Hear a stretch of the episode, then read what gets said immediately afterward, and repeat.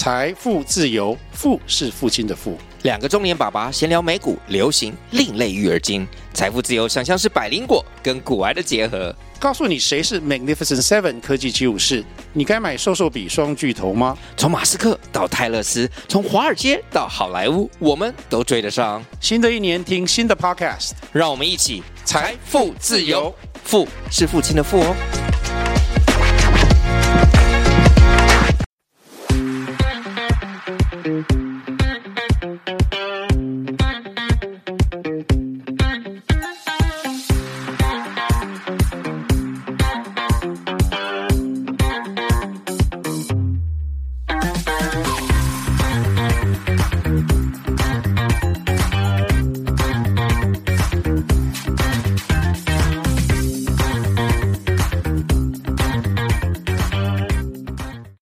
Hello，大家好，欢迎收听韭菜轻松聊，我是 Charlie，我是阿张。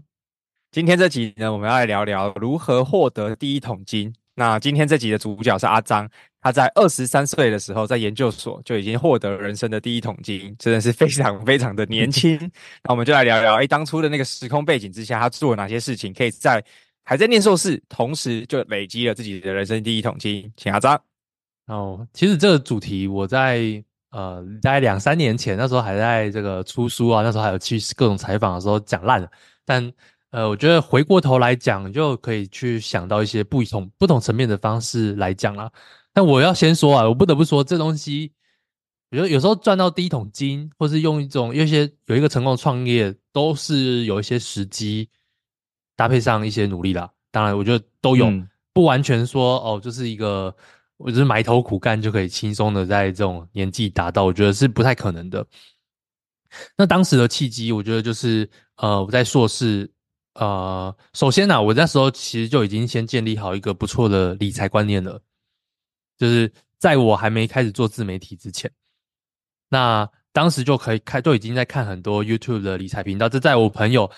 都还在每天在那边追什么英雄联盟的这种实况啊。然后或者是就在看什么动画啊，因为我就是你在说我是吗？工程师，因为因为我就是工程师嘛，因为我身边的那个同学通常都是要么在打游戏，要么在看游戏实况，要么就看动画。哎，这资工系都是这样的。嗯哼，对啊啊，但我比较不一样，我那时候就在看理财频道，所以呃，我就蛮早就就其实建立起一些理财的知识。我觉得这东西都不是从家里学的啦。对，我们觉得我虽然我妈本身是理专，可是她从来不会跟我讲什么理财知识。你也不会想听，好不好？哎、对啦，对对对对对对。然后，对，我觉得也算是从小，其实从小就自己就可以让自己的物欲蛮低的。因为我在小时候，我觉得我的零用钱不算多，我的零用钱可能就是一天什么十块钱、二十块钱那种，很少了，买一只藕类就没了。那当时，Okay. 但当时有很多欲望啦，比如说那时候小时候就想要买游戏王卡啊，或者是，或者是说呃，而且好像都是好像都是要收集什么卡片啊，或者是什么安啊标那种，就是相关的。反正小时候就是这样嘛。我太，你现在讲这个会有些听众没有共鸣，我是很有共鸣的。欸、我不知道啊，呃，我们年纪上算大还不算大，应该不会。我觉得听众的年纪应该差不多能懂啦。OK。反正总是会收集一些卡片嘛，比较现代的可能就会收集一些去打宝可梦机台收集那些宝可梦卡牌嘛，其实就一样道理。那那我就要去花自己的钱，然后我的钱不外乎就是说，呃，我呃，比如说我那时候去安亲班，我如果考试前三名、前五名，我就可以收到一笔钱，就奖学金嘛。嗯，对，安亲班奖学金，或是我爸妈也会，我妈我妈也会给我奖学金，就是我考前五名，就是以一个奖励制度，那我就会把这些钱存下来。存存存，我就一直存，一直存，一直存，然后就是就有存到一大笔钱，有时候拿去买一些卡，但大多还是存下，因为觉得说，呃，只有想要买一台大，买一个点大的东西，然后那时候没有想，嗯、没有预设立场是什么，只是就想一直存。啊，不过后来就是在大学的时候，那时候谈一个远距离恋爱，就坐车坐一坐，约会约一约就没了。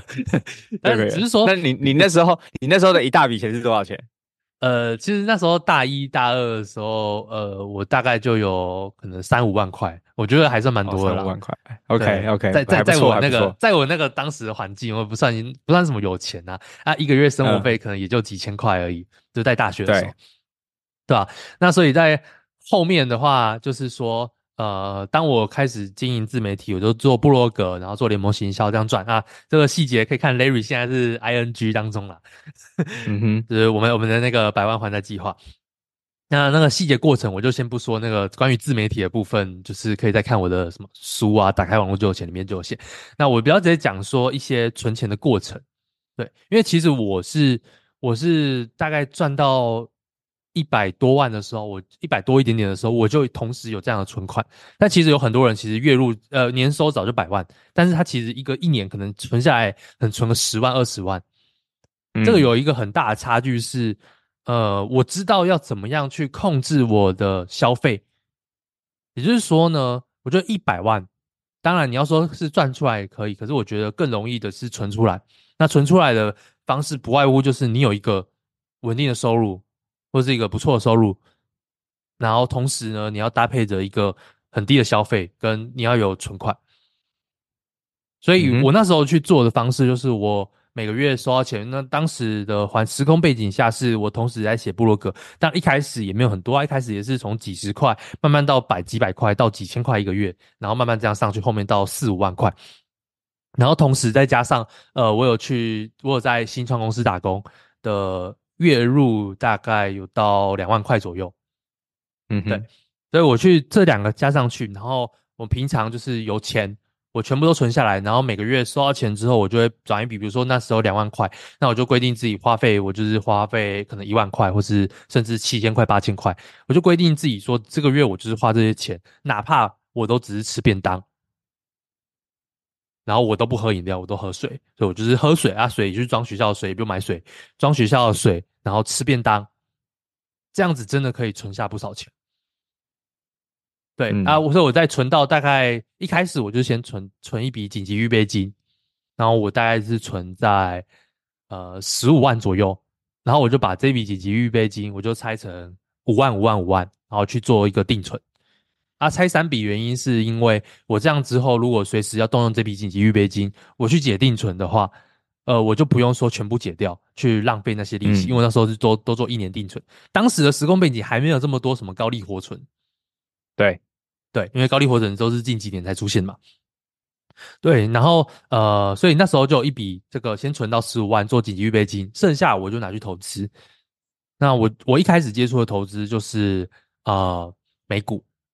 所以我就会、嗯、我就开始慢慢存存存，然后存到一笔钱，我就丢去美股，然后就投个什么大盘零零呃那个不是不是那个 SPY SPY 五百。对，嗯，SPY 五百，标标普五百指数嘛，然后我就去这样存存存啊，刚好刚好同时哦也遇到了呃那时候的市场状况也还不错，所以很快的就是同时一边自己努力的存钱，然后再加上呃有一些投资，那让这个进度可以更快。比如说我投了三十万啊，他可能刚好运气好，在那个时机点就涨到四十万，嗯哼，好，所以这样慢慢过所以这也是让我呃存到第一桶金的过程啊。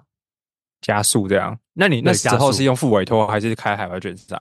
开海外券商，但我就是.我我我我那时候很计较那个费率啦，就是我一定对啊，研究很多。这个这个我之前也有研究过。对啊，因为每个银行都要研究，那小资族嘛，每个东西都很痛。大家都有这个过程、欸。我这个 当兵就在研究这些东西，研究每个银行，每个银行我应该怎么做，我应该怎么做。所以我最后那时候当时的环境就是选择国泰，因为国泰那时候是可以呃直接全额到账，然后我记得好像六。再早一点，五百块、六百块，那就六百六八百块，好像是后来才变会费才涨上去。Okay. 对，而六百块好像就全额到账，所以我就算六百块。那我不想要让我的手续费高于一趴，就是我不想要让我的、嗯，所以你至少要一次就是要六万块，至少一次要六万块以上。对，啊，再加上可能换汇成本、嗯，所以我基本上会呃尽量的是凑足三千美金再汇过去。Okay. 是我觉得呃可以 cover 掉那个一些手续费成本，嗯，我总不可能说我一万块，然后我要花六百块去换，那我这我光什么事没做，我先亏损六趴，对啊，对，所以那个这个东西都是小资主要好好去呃计较清楚，没错。然后在后来开始有高利活存，就随着存啊，因为高利活存我就看哪间利率好，我就绝对丢过去，对，可以赚的就赚，然后呃可以推荐什么的就去推荐，然后当然同时那时候也是去。呃，会想要尝试去撸各种小钱。我撸各各种小钱，是因为那时候是经营自媒体嘛，所以我就会看说，哦、呃，有什么东西我推荐是有奖金的。比如说，呃，我某个银行我推荐别人，我可能有一百块。那时候哦，那时候有一个很著名的案例，就是将来银行。虽然好像是将来银行稍微比较后面出来，嗯、可是将来银行刚出的时候，是我推荐一个人，好像就有一百块还是两百块的的一个刷卡金。对然后我那时候就推了，呃，好像有快一百个人，哎，这哦很多哎，对啊，哎，这就是一个月的消费了，哎，嗯哼，对啊，所以呃，就是尽量把握身边拥有机会，然后去每个月收到钱，然后我就先去把支出的这部分去挪出来，我自己是呃支出账户用一个，然后剩下就存下来，或是有一个投资账户，所以我大概会有二到三个账户去去分配。啊，比较诶比较残酷的时候，我有最多有用到五个账号，五个账号是可能其中有一个是呃这个娱乐用的，然后可能有一个是什么约会用的，然后可能就是再来就是说生活费嘛，然后生活费跟消费账户跟原本收信的账户，就是什么类似什么六罐子理财法，钱进来之后先分配分配好这些钱的用途，你就不会花到不该花的钱。没错，没错，没错。我觉得把时光背景，我想要往回拉一下，就是因为我我觉得我想要让大家是更。知道你到底经历了哪些嘛？所以你像你刚才讲到，在应该是从大学就开始写部落格嘛？没有没有，我我硕士我硕士才开始写，一对我硕一上硕一上的时候才开始写，然后再到硕二下的时候存到。OK，所以硕一上那时候开始就是写，比如说是呃架网站啦，就或者是这些内容。对对对对，然后写了多久才开始有收入？教大家架网站嘛，然后跟写一些软体，然后我大概写到。第三个月，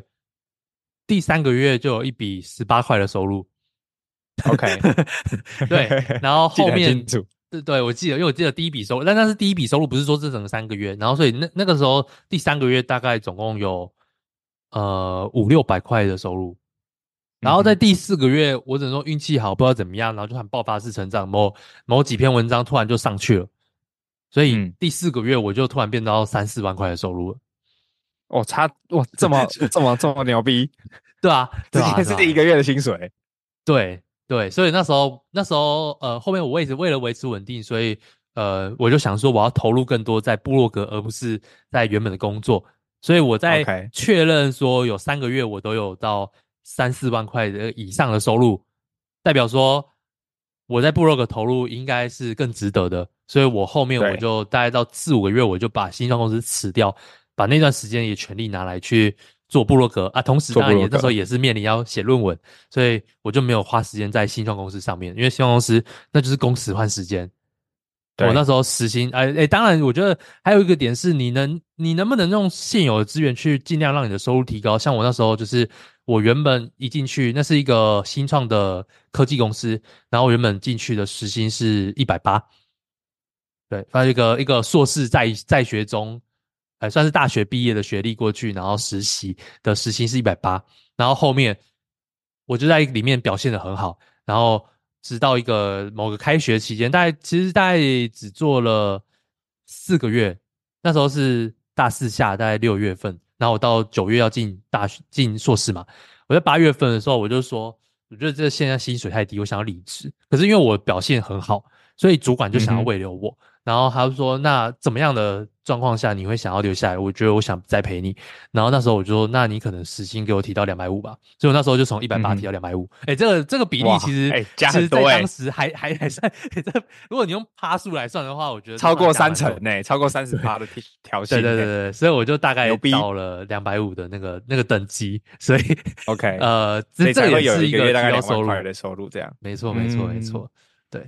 所以这一大部分的钱就是透过呃，好，先先讲，反正细节可以去看你的书嘛，就是打开网络就有钱。对然后呃，反正就是第二个月开始，部落格就有三四万，然后维持三四个月之后，就开始把新创公司投入的时间转移到都在做部落格上面。所以其实三四个月没有，其实到第五个月才离职啦。就是我说经营部落格大概到四五个月那时候才离职，那前面两个月是没有收入的。大部分的收入就是来自于经营部落格跟自媒体嘛。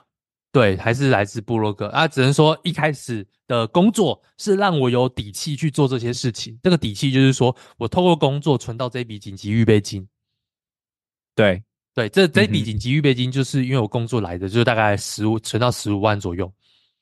OK，所以 total 这样算起来前后大概两年不到的时间内。对啊，就大概一年的时间。哇，我记得十一个月啊，我我好像有印象中书里面写还有还有还有特别去算。对，那时候做很多分享，我就印象中是十一个月。对，嗯哼，就就因为这十一个月，我那时候那时候那一阵子布洛格还算是吃上一波不错的红利，所以最高好像一个月有赚到三四十万、四五十万这样子。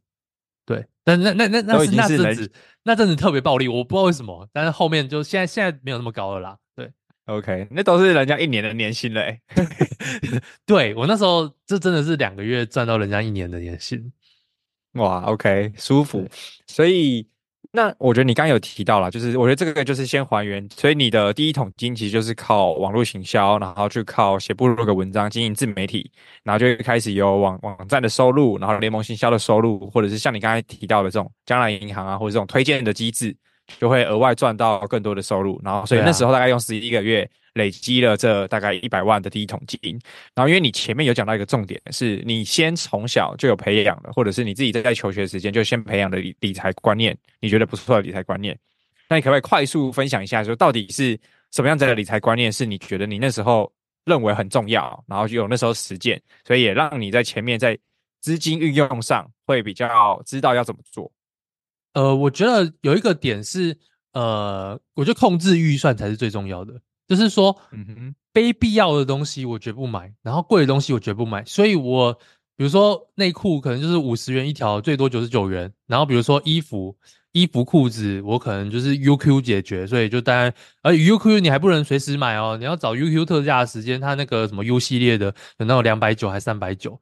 就是你不可以到四百九的时候买，它那个 UQ 会有一个高中低的价位。那你要去知道这些东西，你才可以在小地方省。然后一件衣服可能都穿很久。